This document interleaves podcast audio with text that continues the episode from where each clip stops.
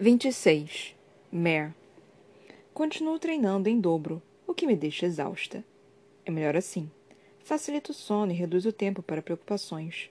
Toda vez que a dúvida se revira no meu cérebro sobre Cal, Piedmont ou o que quer que virá depois, estou cansado demais para me dedicar aos pensamentos.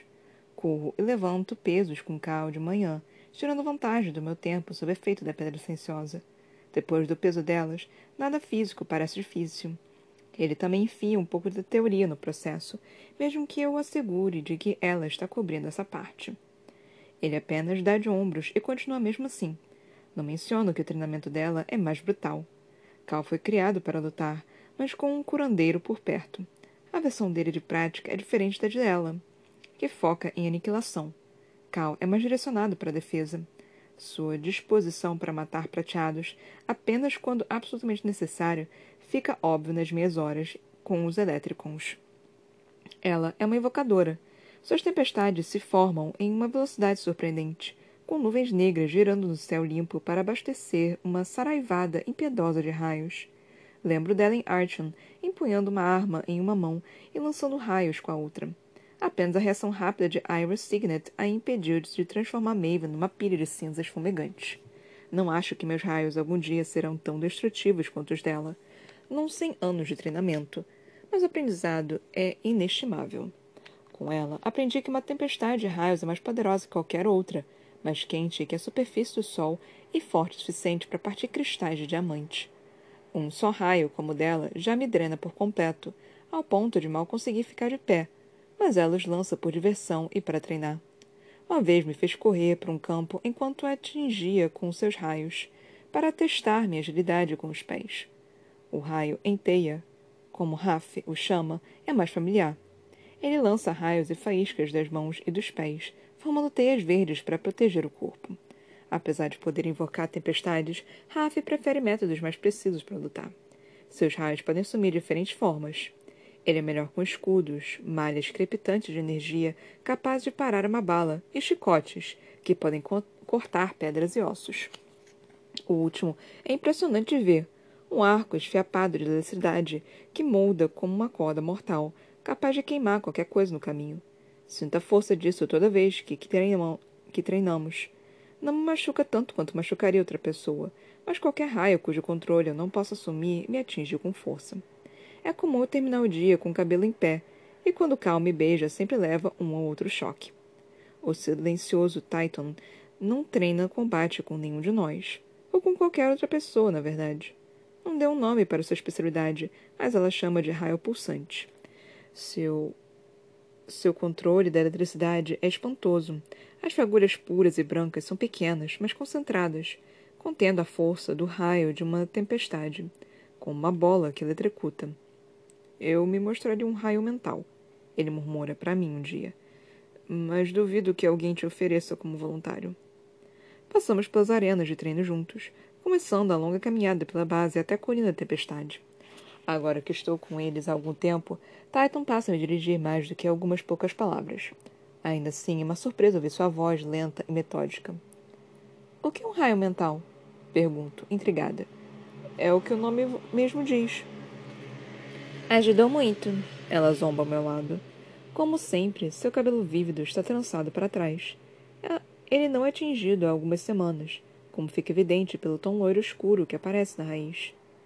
Ele quer dizer que o corpo humano funciona através de pulsos elétricos, bem pequenos e com uma rapidez absurda, difíceis de detectar e quase impossível de controlar.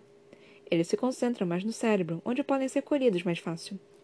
Meus olhos se arregalam enquanto olho para Titan. Ele continua andando, com o cabelo branco sobre um olho, as mãos enfiadas nos bolsos. Despretensioso, como se ela não tivesse acabado de dizer uma coisa apavorante. Você pode controlar o cérebro de alguém? Um medo gélido me corta como uma faca no estômago. Não do jeito que você está pensando. Como sabe o jeito que. Você é muito previsível, Mer. Não leio mentes, mas sei que seis meses à mercê de um murmurador deixariam qualquer um assustado. Com um suspiro irritado, ele ergue a mão.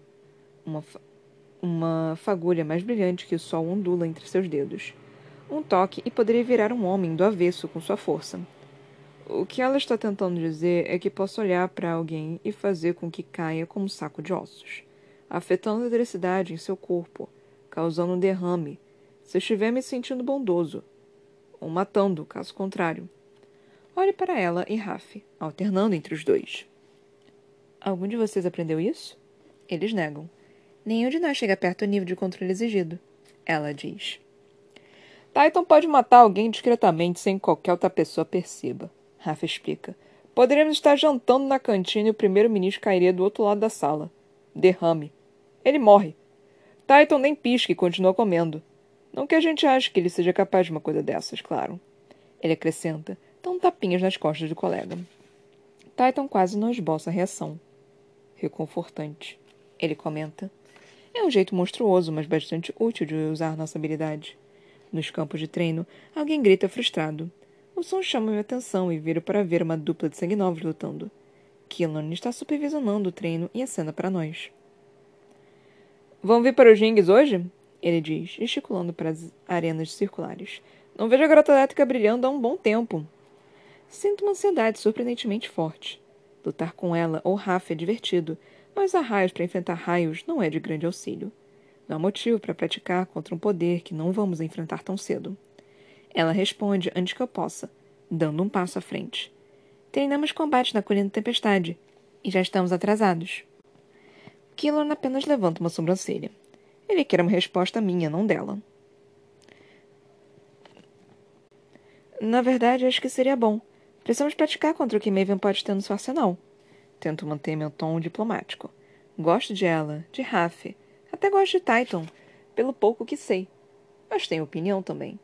E acho que só podemos chegar até certo ponto lutando uns contra os outros. Quero lutar hoje. Ela abre a boca para discutir, mas Titan fala primeiro. Tudo bem, ele diz. Contra quem? A coisa mais parecida com Maven que temos. Você sabe que sou bem melhor nisso do que ele, né? Cal alonga um braço sobre a cabeça, o bíceps esticando o algodão fino da camisa. Ele sorri enquanto observo, apreciando a atenção. Olho furiosa e cruzo os braços. Ele não aceitou meu pedido, tampouco recusou. O fato de interromper sua própria rotina de treinamento e vir para os, os ringues diz muita coisa. Ótimo!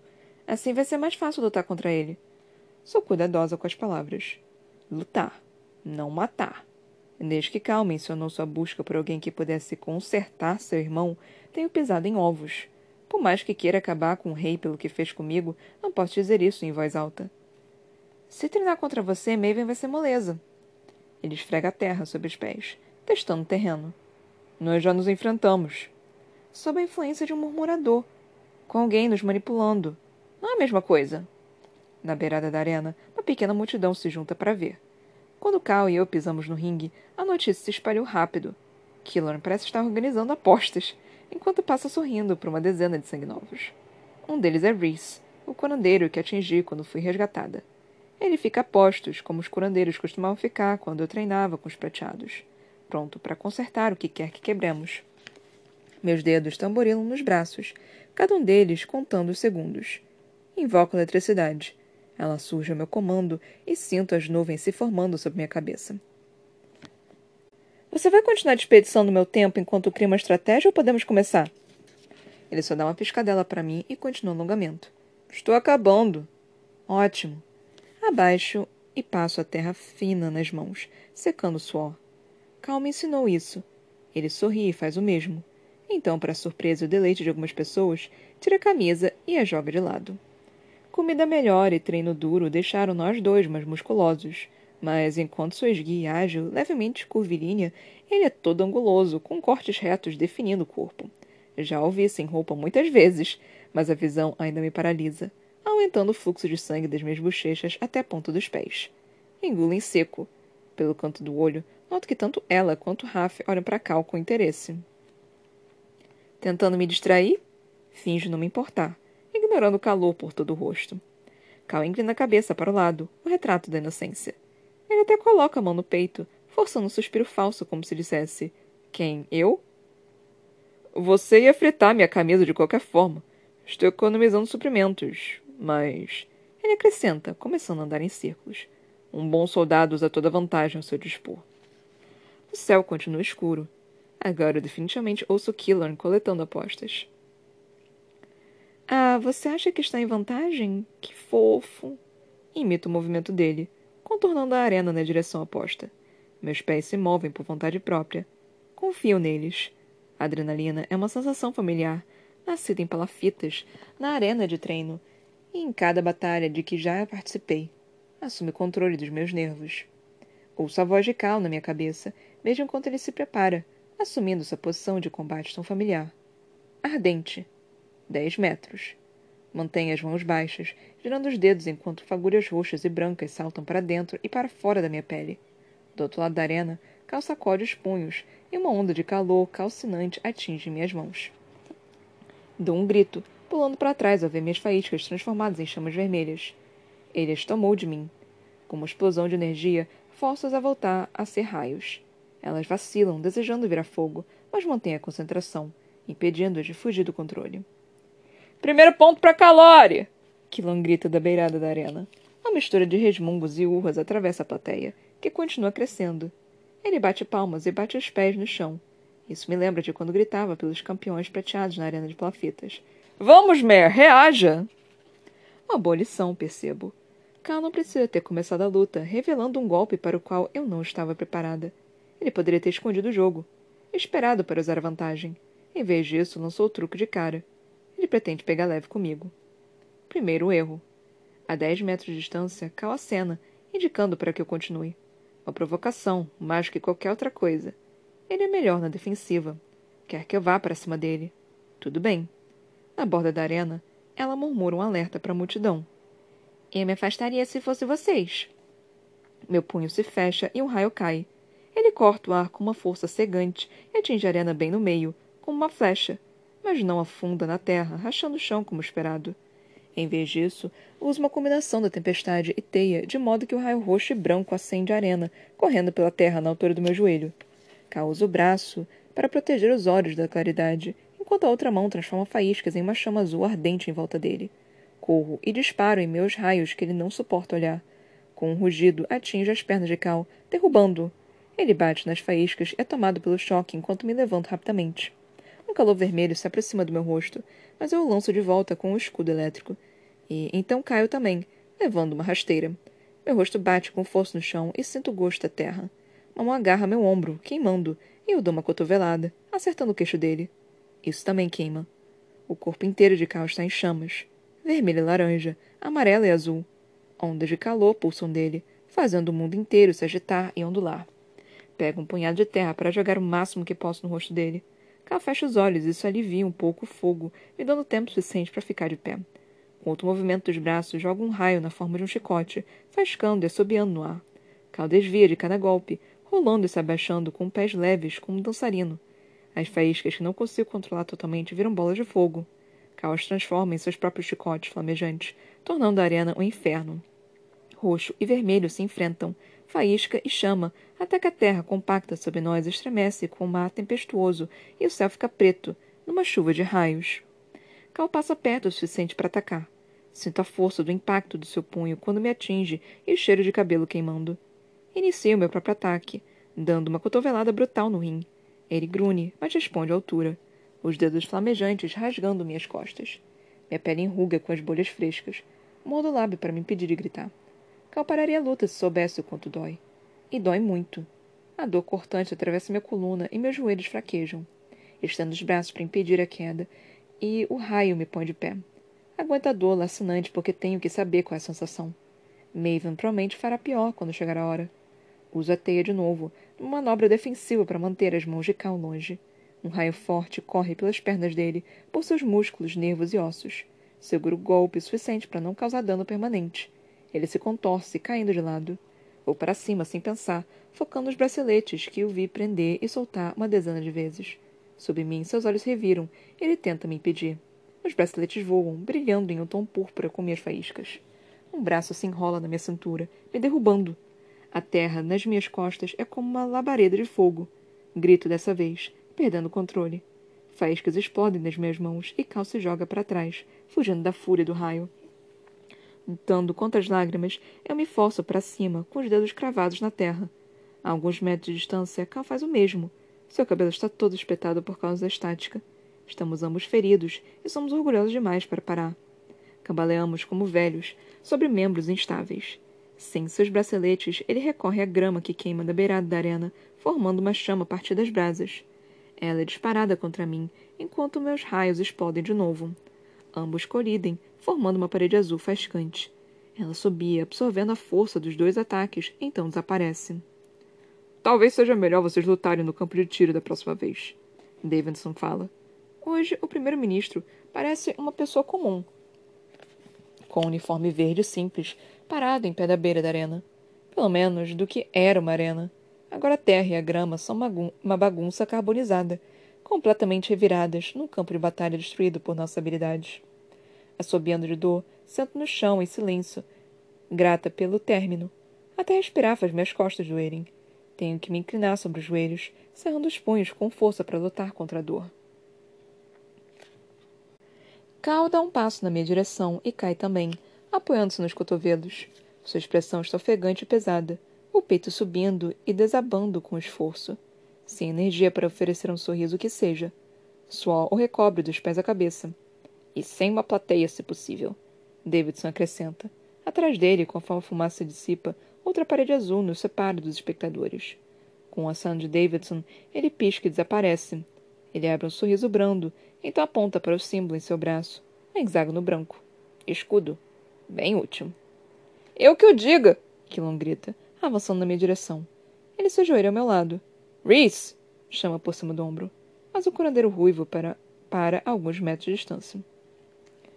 Você sabe que não é assim que funciona. Reese, para com isso! Quilon sibila. Ele range os dentes, irritado. Ela está com as cordas inteiras queimadas e, ela, e ele mal consegue andar. Cal pisca na minha direção, ainda ofegante. Seu rosto se contrai de preocupação e arrependimento, mas também de dor. Estou agonizando, assim como ele. O príncipe se esforça ao máximo para parecer forte e tenta sentar. Ele cai de imediato no chão. Reese se mantém firme. Treinamento tem consequências. Não somos prateados. Precisamos ter consciência do que fazemos uns aos outros com nossas habilidades. As palavras parecem ensaiadas. Se eu não estivesse com tanta dor, concordaria. Lembro das arenas onde os prateados lutavam por esporte, sem medo. Lembro do meu treinamento no Palacete do Sol. Um curandeiro está sempre a postos, pronto para remendar cada arranhão. Os prateados não se importam em machucar outras pessoas, porque os efeitos não duram. Nos observa de cima e só falta balançar o dedo numa repreensão. A vida deles não corre perigo. Vão passar vinte e quatro horas assim. É o protocolo, Warren. Normalmente eu concordaria, Davidson diz. Com passadas firmes, ele atravessa o espaço até o curandeiro e fixa nele um olhar sem emoção. Mas, infelizmente, preciso desses dois bem dispostos já. Não dá para esperar. Senhor, cure os dois. Sinto um pequeno alívio enquanto aperto a terra. Se é o preço para encerrar essa tortura, farei o que o primeiro-ministro quiser. E sorrindo. Meu macacão cheira desinfetante e faz minha pele coçar. Eu reclamaria, mas não consigo. Não depois dos últimos relatos da agente Davidson. Até o primeiro-ministro parece abalado, andando para lá e para cá diante da longa mesa de conselheiros militares que inclui Cal e eu. Davidson mantém o punho fechado sob o queixo e o olhar indecifrável no chão. Farley o observa por um longo momento antes de abaixar a cabeça para ler a caligrafia meticulosa de Ada. A sangue nova, que consegue lembrar de tudo, é um oficial agora e trabalha com Farley e a guarda. Não me surpreenderia se a pequena Clara também virasse oficial. Ela cochila no peito da mãe, enrolada bem firme em um pano. Fios curtos de cabelo castanho escuros despontam na cabeça dela. Realmente parece com Shade. A tropa de Cloven, no momento, é composta por cinco mil soldados vermelhos da Guarda Escalate e quinhentos sanguinovos de Montfort. Fala e recita as anotações de Ada. Os relatórios indicam que as forças de Maven estão na casa dos milhares, todos prateados. Estão se reunindo no Forte Patriota, em Harbor Bay, e nos arredores de Detrion, em Lakeland. Não temos o um número exato nem meios para conseguir isso. Minhas mãos tremem na superfície da mesa. Rápido, eu as coloco embaixo das pernas. Imagino quem poderia auxiliar a tentativa de Maven retornar à cidade fortaleza. Os Samos se foram. Os Lares, Iroh e Raven também. E os Lerolan, se der para acreditar na avó de Cal. por mais que queira desaparecer, me força a falar. Ele tem o apoio forte da casa Rambus e Well, forçadores e verdes. Dos Arven também. Podem neutralizar qualquer ataque dos sanguinovos. Não é profundo na explicação. Sente na pele o que são capazes de fazer. Não conheço as forças de Lakeland além dos ninfóides reais. O coronel se inclina para frente, apoiando a palma das mãos na mesa. Eu conheço. Lutam bravamente e oferecem muita resistência. A lealdade deles ao rei é obstinada. Se ele der seu apoio desgraçado. Ele para e volta a olhar para Cal, que não reage. Se ele der seu apoio a Maven, os demais nos hesitarão em seguir. Os ninfóides são os mais perigosos, é claro, seguidos por tempestuosos, calafrios e dobraventos. Os guerreiros pétreos também são um bando horrível. Eu me contorço a cada um dos nomes. Davidson vira para encarar Tahir, sentado à mesa. O sangue novo parece incompleto sem seu gêmeo e inclina-se de forma estranha, como se para compensar a ausência dele. Há alguma atualização sobre o cronograma? O primeiro-ministro vocifera. Menos de uma semana não é preciso o suficiente. Apertando os olhos, Tahir se foca em outro lugar, bem longe dali lugar onde seu irmão gêmeo deve estar.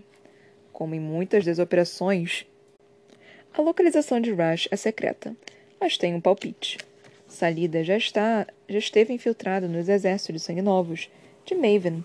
Rush é um substituto perfeito para ela, provavelmente trabalhando como serviçal vermelho em algum lugar na corte.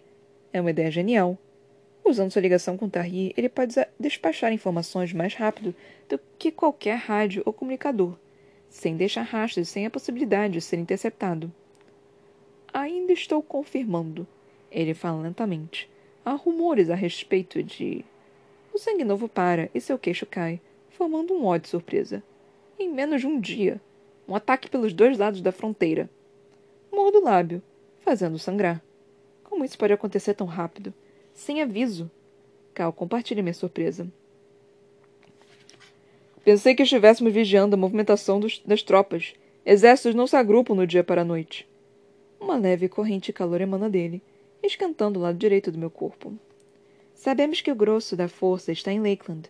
A nova esposa de Maven e a aliança que trouxe nos deixou um pouco amarrados. Fala Espica. Não temos recurso suficiente lá, ainda mais agora que a maior parte da Guarda Escalate está aqui. Não podemos monitorar três países diferentes. Mas vocês têm certeza de que eles vão para Covium sem sombra de dúvida, Caustura. Eida confirma com a cabeça, hesitante. Todas as informações apontam para isso. Maven gosta de armadilhas. Odeio dizer o nome dele. Pode ser uma estratégia para atrair nosso pessoal, para nos pegar em trânsito. Lembro do barulho do nosso jato destruído em plano voo, achando em pedaços irregulares pelo céu. Um truque. Vamos para Corvion. Ele ataca Low Country. Toma nossa base debaixo do nosso nariz. É por isso que esperamos. Davidson cerra um punho, determinado. Deixamos que avancem primeiro para contra-atacar. Se enrolarem, saberemos que é um truque. O coronel enrubrece, sua pele vermelha como o olho. E se for uma ofensiva pura e simples? Agiremos rápido assim que conhecemos a intenção deles. E quantos dos meus soldados vão morrer enquanto você não age rápido? Tantos quanto os meus. Davidson retruca, irônico. Não haja como se seu pessoal fosse o único a sangrar. Meu pessoal? Chega! Fala e grita com os dois. Alto o suficiente para acordar Clara. A criança tem um temperamento mais tranquilo do que qualquer um que eu conheço. É apenas pisca, sonolenta, com a interrupção do cochilo. Se não podemos conseguir mais informação, então esperar é nossa única opção. Já cometemos erros demais atacando primeiro. Incontáveis erros. É um sacrifício, admito. O primeiro-ministro parece tão sério quanto seus generais todos estoicos e com a expressão impassível diante das notícias. Se houvesse outra forma, ele optaria por ela, mas nenhum de nós enxerga uma, nem mesmo Cal, que permanece em silêncio. Mas é um sacrifício pequeno, portanto. O coronel explode de raiva, batendo a mão com força na mesa do conselho. Mas já de água balança e Davidson assegura com tranquilidade e agilidade, mostrando bons reflexos. Calore, vou precisar que você coordene. Com a avó dele, com os prateados, pessoas que me viram acorrentada e não fizeram nada até que fosse conveniente, pessoas que ainda pensam que minha família deveria ser escrava. Morda a língua, pessoas de quem precisamos para vencer. Cá abaixa a cabeça. O reino de Rift ofereceu apoio. Teremos os soldados de Samus, Iroh, Lares e Lerolan. O reino de Rift? Falo baixo, quase cuspindo. Evangeline conseguiu sua coroa final. E você, Baron? Levanta os olhos para ver Davidson me encarando, ainda com a expressão neutra. Ele é impossível de ler. Está conosco também? A imagem da minha família pisca nos meus olhos, mas apenas por um momento. Deveria me sentir envergonhada pelo ódio e pela raiva que mantenho queimando no fundo do meu estômago e nos cantos do meu cérebro, por terem mais peso que todos eles. Minha mãe e meu pai vão me matar por deixá-la de novo, mas estou disposta a me juntar à guerra para encontrar algo que se pareça com paz. Sim,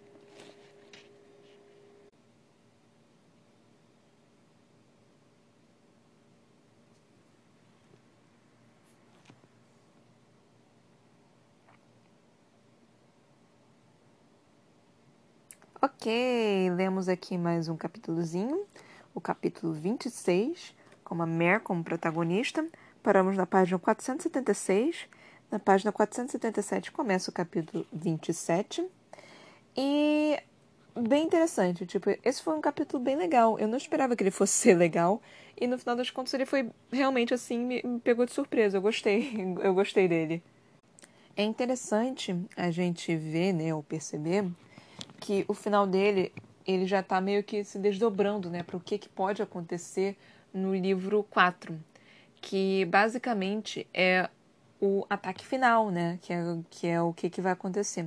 Parece, ao que tudo indica, não tenho certeza, que a batalha vai ser tipo uma luta entre Corvium mesmo. É, e Corvium vai meio que mostrar exatamente. Nós temos um mapa, né? Eu, deveria dar uma olhada nesse mapa. é importante. Ok, acho que pela primeira vez eu consegui entender mais ou menos o que está acontecendo aqui. Piedmont é meio que um lugarzinho completamente voltado para o mar. Montfort tá do lado esquerdo, completamente assim, nessa parte montanhosa. Aí tem um outro lugar também chamado Prairie, que fica entre Lakeland e Tiraxis, que a gente nunca nem ouviu falar. E, tipo, é, é, é, meio que fica no meio desse lugar. E a gente já ouviu o, o, sobre Perry, né? Aí aqui parece que tem terras disputadas, que é um negócio mínimo, sabe? Aí eu tô tentando achar Rift, eu não consigo achar Rift. E é bizarro, porque, tipo, é, essa terra disputada agora que eu tô vendo, mano, é um lugarzinho mínimo. É um lugarzinho mínimo mesmo. E eles estão lutando tanto tempo por esse lugarzinho mínimo, tipo, sério mesmo? Vocês estão há 100 anos lutando por, por, por isso? É, é, é, isso mesmo? Vocês têm que. Vocês têm que ver, né? Se, se vocês puderem colocar o é, mapa de, da, da Rainha Vermelha, seria interessante. Mas eu não tô achando Rift aqui. Eu tô, tem vários nomes aqui diferentes, mas Rift não é um que eu acho. É uma cidade, é o quê? Eu não tenho certeza. Então eu, eu não sei. Então deve ser tão pequeno, tão pequeno, que ele nem tá no mapa. Que é onde Evangeline e, e tal estão, né? Mas eu não sei dizer se Rift vai realmente sobreviver a isso. Honestamente, eu, eu, eu meio que quero que não. eu, eu, eu, espero um pouquinho que ele se foda, um pouquinho. Porque a arrogância da Evangeline foi, foi demais para mim. Eu tava até de boa, falando, ah, tudo bem, assim, eles estão no lugarzinho deles lá. Mas depois da arrogância é, extraordinária da, de, da casa Samus, eu fiquei, é, não, não, é, se vocês morrerem eu não, não, não vou ligar tanto, não. Então, tudo bem. Então, assim, e aí nós temos, é, nós tivemos essa questão, e eu esqueci o que, que eu estava falando, que eu fui tentar ver os, os países para ver onde é que estava cada lugar, e eu esqueci do que eu estava falando. Ok, parece que quem está apoiando o pessoal de Samus são Zaro, Laris e Lerolan. É, eu não lembro quem é Lerolan. Arrow eu acho que são aqueles rapidinhos. Eu não lembro quem é Laris. E eu lembro que a Elaine, Elaine, Elana? Elaine, a, a namorada da, da Evangeline, é Haven. Então parece que eles não estão muito satisfeitos com o que está acontecendo, não. Então parece que a família lá tá, tá meio que separada ainda a não ser que alguma coisa tenha mudado nesse meio período do qual eu desconheço. E eu não, não tenho certeza. Mas enfim. Ah, então nós temos essas casas que vão lutar contra o Maven. Ai, Deus, essa guerra não faz muito sentido. É, tá confuso para vocês ou, ou só é confuso para mim? Porque eu meio que já desisti de tentar entender quem tá, quem tá com quem, quem é aliado de quem, quem é quem é ruim, quem é mal. Eu só tô tipo, mano, isso não é, porque não me parece mais quem é ruim, quem é mal. Só me parece uma guerra normal, sabe, de pessoas que estão no poder que brigaram um com o outro e agora estão tentando se resolver. Parece algo mais ou menos desse tipo. E isso não me deixa muito satisfeita.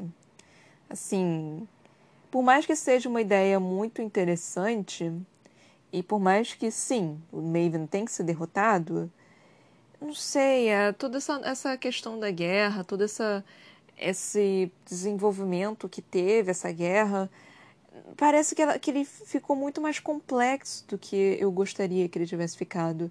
Ele poderia ter mantido tão simples, sabe? E até interessante ter ficado um pouquinho mais complexo mas ao mesmo tempo ficou um pouco confuso para mim, tipo, não, não, faz muito sentido. Eu fico lendo essas coisas desse pessoal, dessas famílias, desses reis, desses príncipes, de locais que eles querem e de tudo, eu só fico, mano, não é, não, não importa. Eu não tô interessado nisso, mas enfim. Pode ser só eu, vocês podem estar achando isso algo muito interessante. É, enfim. Aí, tipo, estavam discutindo né, sobre isso. E a, a Mare meio que, porra, então ele, a Evangeline conseguiu o trono, afinal de contas, né? Alguma coisa vai acontecer. Ah, isso foi outra coisa. Alguma coisa vai acontecer com a Evangeline. Eu não sei exatamente o que, que vai acontecer. Eu sei que ela vai ter que se, se casar com alguém, mas eu não sei quem. Então, eu, eu não tenho certeza o que, que vai acontecer aí. É... Aí nós também tivemos o... Eu vou falar mais do final porque eu gostei da, do, do iníciozinho da Merlo batalhando contra o Cal. É... E aí nós tivemos a, a questão de tentativa de, de coordenação, né? Falando, não, a gente tem que. A gente não pode atacar sem pensar agora, porque a gente já perdeu gente demais com isso. E aí meio que todo mundo ficou puto por causa disso, né? Porque outras pessoas vão morrer e não tem muito como que fazer. E tudo bem. E aí a Mer, né? o, a Mary não, o cara perguntando, o primeiro-ministro, né, falando, cara, você vai, você tá com a gente ou você não tá com a gente? E aí a Mary falando, tô, tô sim com vocês. Só que ao mesmo tempo meio que se xingando, por isso, né, por causa da, da família, falando que o pai e a mãe provavelmente iam matar ela, mas ela não tinha como fugir dessa, é, dessa guerra, porque ela precisava, em algum momento, ter algum tipo de paz em, nesse reino. E eu só fiquei tipo, ah, é interessante isso, realmente é interessante. Mas sei lá. É, eu não sei, essa, essa, tá, tá, essa, essa questão dessa guerra ainda tá mal contada para mim. Ainda é algo do qual, mesmo explicando, mesmo Maven falando, né? Tipo, não, é, era só para sustentar não sei quem. É, ainda tá mal contado. É só para sustentar. Era só para manter os vermelhos em, em basicamente em, em número menor e basicamente vocês serem escravos e, e é isso. Então, mas mesmo assim, mesmo me dando essa explicação, eu não tô satisfeita ainda. Eu sinto que foi muito jogado pra cima de mim. E eu não tô conseguindo falar direito. Gente, eu tô tão cansada. Ai, Deus, eu tô exausta. Eu tô, tipo, muito cansada. Então eu não tô conseguindo é, raciocinar direito. Eu espero que eu esteja conseguindo falar coisa com coisa, mas enfim. Eu não gostei dessa guerra. É, ela me parece meio all over the place. Parece que tá, tipo, muito desorganizada essa questão da guerra. É meio, não sei, assim, não, não, não faz muito sentido e ao mesmo tempo, tipo, guerras não, não precisam fazer sentido. A Primeira Guerra Mundial que aconteceu, aconteceu. É, é, foi tão sem sentido que no meio da guerra o pessoal de, de países que eram rivais, não eram inimigos, não era rival, era inimigo, começaram a jogar futebol no meio do campo de batalha, porque eles não tinham a menor ideia do, que, do porquê que eles estavam ali. Então, guerra não é algo que é para fazer sentido. Mas ao mesmo tempo, quando você está escrevendo algo nesse nível, é para fazer sentido, sabe? Tipo, a Primeira Guerra Mundial, mesmo não fazendo sentido a Primeira Guerra Mundial, é, que todo mundo sempre se esquece, eu me esqueço, eu também me esqueci, ela aconteceu por política, pura e simplesmente política. Porque foi por território também, foi por, foi por algumas razões, tipo, mataram um príncipe, aí foi estopim para eles começarem a guerra, aí tinha um povo que queria, é, que queria mais terra e um povo que, que não queria doar terra, aí tinha um povo que já estava meio que puto com outro povo, e aí foi, foi basicamente uma, uma grande briga de criança mimada que, que aconteceu. E mesmo assim, mesmo tipo tendo isso, você consegue entender justamente porque, tipo, mano, são, eram monarquias, eram, eram pessoas que estavam comandando o país. Então você tinha isso, né? Você, mesmo não fazendo muito sentido, você tinha isso. A Segunda Guerra Mundial fez menos sentido ainda, mas ao mesmo tempo fez mais sentido, né? Porque foi a questão do nazismo, da supremacia é, ariana, de que é, eles eram melhores do que, do que as outras pessoas. Então, tinha toda essa questão, né? Eles tinham um motivo, entre muitas aspas. É, eles tinham uma razão, entre muitas aspas, né? De por que eles estarem fazendo isso. E aqui, tipo, eu até entendo o motivo, sabe? Mas ao mesmo tempo é tão fraco que eu fico. É, é, é qualquer coisa. É tipo, quanto mais essa guerra vai se estendendo, mais eu me esqueço por que que tá acontecendo. Eu, eu realmente, tipo, para mim, assim, qual é o sentido? qual é o sentido? O que exatamente porque não foi esclarecido, né? O que, que a Guarda Escarlate está querendo fazer exatamente? Eles falaram igualdade. Tá, mas como é que vocês vão fazer isso? Quem vai comandar? Como que vocês vão conseguir essa igualdade? Igualdade de vermelhos, vermelhos sanguinovos e prateados, como é que isso vai acontecer? Quem vai comandar? Quem é que vai estar no poder? O que, que vai acontecer? Nada disso foi informado. Por enquanto vocês só estão na guerra e, e, e tipo, e lutando e matando e, e sangrando. E eu só tô tipo, mano, e, e isso, e isso é tão ruim, sabe? Que parece que já perdeu o sentido de, daquela, daquela, daquele hum, protótipo inicial, né? Daquela ideia nacional, daquele idealismo inicial. E só virou algo completamente diferente. Não é mais. Não é tipo como aconteceu também em Jogos Vorazes. Jogos Vorazes, você tinha alguém lá. É, quando começou a revolução, você tinha alguém lá que se mostrava líder. Você tinha alguém lá que era claramente acabar com que com tudo aquilo que estava acontecendo. Você tinha alguém lá falando que era para você acabar com o pessoal da capital, acabar com aquela com os jogos e tudo. Você tinha tudo isso. Você tinha um algo do qual é, você conseguiria compreender. Você tinha uma missão, você tinha o desenvolvimento, você tinha o propósito. Aqui não, aqui eles esqueceram completamente o propósito e é só um dia de cada vez. E, e, tipo, você precisa do propósito, você precisa da propaganda, você precisa daquilo. E eles não estão tendo isso. E eu estou sentindo falta disso.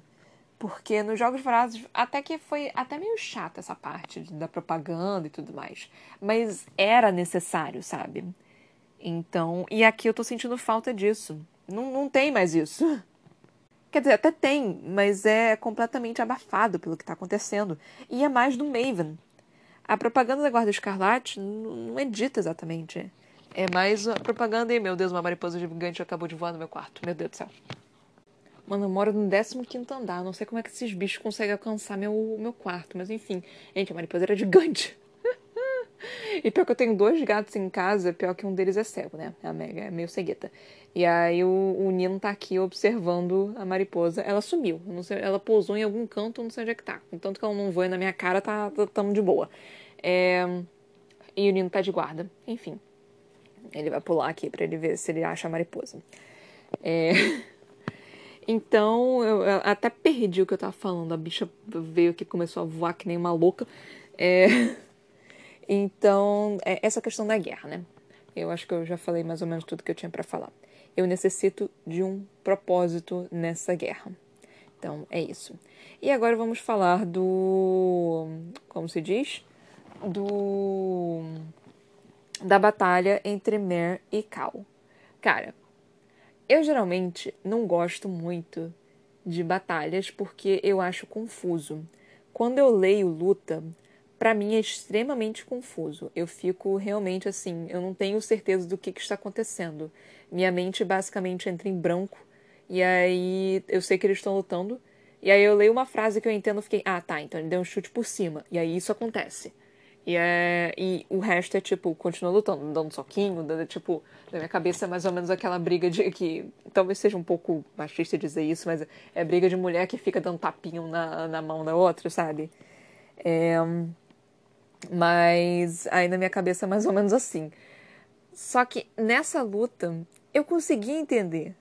Eu consegui visualizar ela direito, sabe? E eu fiquei surpresa com isso. Eu tava me divertindo lendo a luta. Eu só fiquei tipo, pô, essa luta tá boa, essa luta tá interessante, bacana, gostei disso.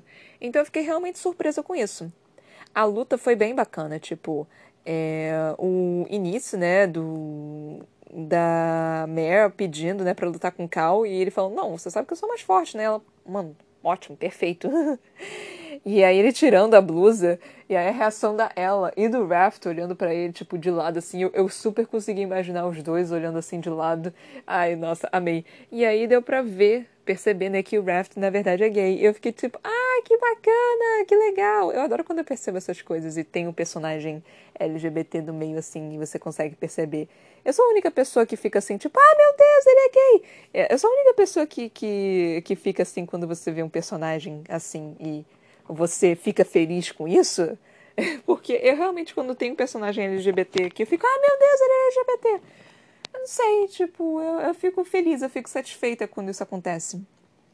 Mas, enfim. E aí eles lutando, né? E tendo toda aquela luta, tipo, o Cal utilizando as faíscas da Mer também, porque a, a, podia usar como fogo, e eles quase se matando, e o, Cal pegando um pouquinho leve com ela, e a Mer, tipo, basicamente indo com tudo para ele. E mesmo assim, no final, os dois meio que acabados no chão, e o Reese não querendo curar ele, e o, o primeiro-ministro falando, ah, não, você, você vai curar ele sim. Tipo, é, pra você curar ele sim, tá? É, é, eu tô, tô deixando, tá bom? Tudo bem? Então eu achei esse momento muito legal. E o Reese falando, não, eles vão ter que ficar 24 horas desse jeito. Eu, o quê? Eles quase se acabaram. Por que, que vocês não avisou eles primeiro que, que, que isso ia acontecer, gente? Por que, que vocês não avisaram ele? Porque eles estão lutando como se fosse prateado mesmo, mano. Por que, que ninguém avisou essa jossa? Então, quando ele falou isso, eu fiquei tipo, porra, só agora que tu avisa, filho da puta. Então eu fiquei meio que assim. Teve um momento, né, que eu comecei a rir também no início do, do capítulo, que era tipo, ah, o Killan começou a, a, pegar apostas. Eu fiquei, mano, como assim que isso tá acontecendo? Então eu achei muito engraçado essa parte. E aí é também quando o o Cal tira a blusa, né? E aí ele coloca a mão no, no peito falando quem eu? Tipo, não falando, né? Mas como se dissesse quem eu, eu também comecei a rir dessa parte. Eu fiquei, ah, meu Deus. Eu, eu gostei muito dessa parte. Esse capítulo realmente foi bom. É, é difícil eu, eu rir, sabe? Tipo, realmente dar umas risadinhas assim enquanto eu tô lendo. É, isso, isso quase não acontece, né? Então, quando acontece, eu fico muito feliz quando isso acontece, que eu não esperava, né? Que aquilo, que aquilo é divertido, que é gostoso. Então, assim, é muito legal, é realmente muito legal. Eu, fico, eu fiquei realmente satisfeita com isso. Eu fiquei feliz, foi um capítulo bom, foi um capítulo direito, foi um capítulo que está mostrando pra gente mais ou menos onde é que o desenrolar vai acontecer de, desse final e como é que o, o quarto e último livro vai começar, né?